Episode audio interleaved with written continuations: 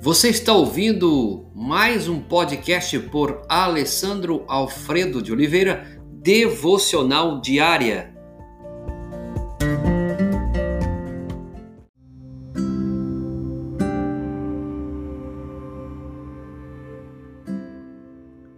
Chegamos mais a um final de ano e quando olhamos para esse momento, é, deparamos com Eclesiastes capítulo 1, verso 14. Eis que tudo era vaidade. É, nada pode satisfazer plenamente o ser humano a não ser o Senhor e o seu amor. Alguns santos tentaram ancorar em outros ancoradouros, mas foram expulsos de tais é, refúgios. Salomão, o mais sábio dos homens, pôde experimentar em nosso lugar e por nós tudo aquilo que não devemos nos atrever a fazer para nós mesmos. Salomão é um exemplo muito claro desse tipo de homem. Aqui está o seu testemunho em, sua, em suas próprias palavras. E fui engrandecido e aumentei mais do que todos os que houve antes de mim em Jerusalém perseverou também comigo a minha sabedoria. E tudo quanto desejaram os meus olhos, não lhes neguei, nem privei o meu coração de alegria alguma, mas o meu coração se alegrou por todo o meu trabalho, e esta foi a minha porção é, de todo o meu trabalho. E olhei e eu para todas as obras que fizeram as minhas mãos, como também para o trabalho que eu, trabalhando, tinha feito. E eis que tudo era vaidade e aflição de espírito, e que proveito nenhum havia debaixo do sol. Eclesiastes capítulo 2, versos de 9 a 11. Vaidade de vaidade, tudo é vaidade. Eclesiastes 1, 2. O que? Era tudo vaidade? Já para pensar nisso que Salomão está dizendo, que tudo vaidade? Será que nós podemos chegar ao final do ano e dizer que tudo que nós fizemos foi vaidade de vaidade? Que esse benevolente monarca, que não há nada em toda a sua riqueza que não expresse outra coisa a não ser vaidade? Nada nesse vasto domínio que se estende desde o rio até o mar eu gostaria de que você pensasse sobre isso. Era tudo verdade? Ó benevolente monarca, não há nada em toda a sua riqueza? Não há nada nesse vasto domínio que se estende desde o rio até o mar? Nada nos gloriosos palácios? Nada na casa do bosque do Líbano? Em toda a tua música e dança, vinho, luxúria, não há nada? Nada, diz ele, mas aflição de espírito Salomão coloca isso, mas há aflição de espírito. Esse foi o seu veredicto após ter andado por todo o caminho dos prazeres. Veja que Salomão expressa que ele não privou nada que os seus olhos e nem o seu coração viu, é, sentiu e queria.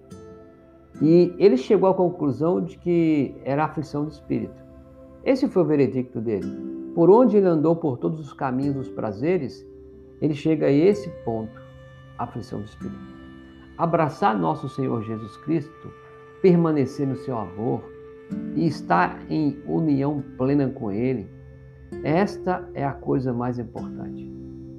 Então, meu irmão, minha irmã, amigo e amiga, você não precisa tentar outras formas de vida a fim de ver se elas serão melhores do que a vida cristã, do que não vai ser. Se você percorrer todo o mundo, você não verá pontos turísticos mais belos do que a vista do rosto do nosso Salvador. Você pode ter todas as comodidades da vida, mas se você perder o seu Salvador, você será um miserável.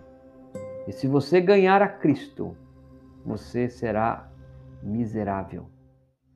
Se você ganhar a Cristo, você vai se tornar a cada dia uma pessoa que vai defiar numa masmorra, pois encontrará ainda assim um paraíso. Porque a Bíblia diz que é um paradoxo. Se você quer ganhar a sua vida, você tem que a perder. Então, para você ganhar a Cristo, você tem que perder.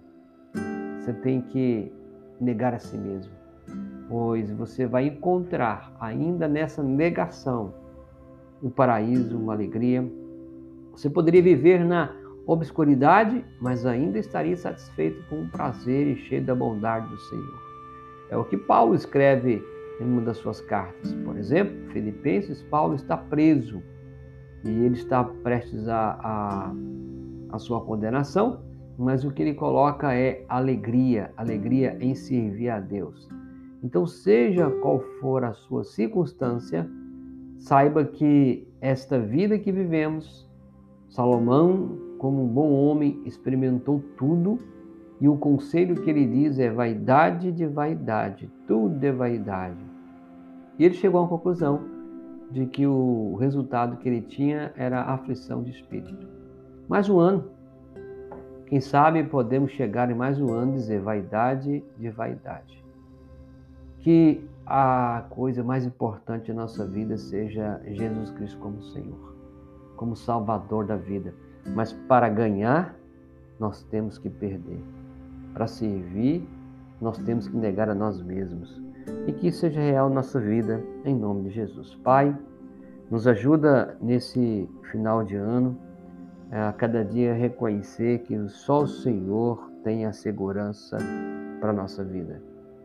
Se acharmos que o mundo, a riqueza, a fama, o status vai nos dar segurança, isso é mentira, Senhor. É vaidade de vaidade que possamos arraigar, agarrar em Ti, que é a segurança maior.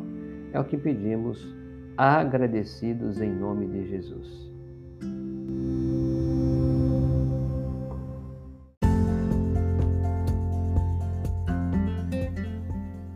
Você ouviu mais um podcast devocional diária? Se isso trouxe bênção para a sua vida, abençoe outras pessoas compartilhando esse podcast.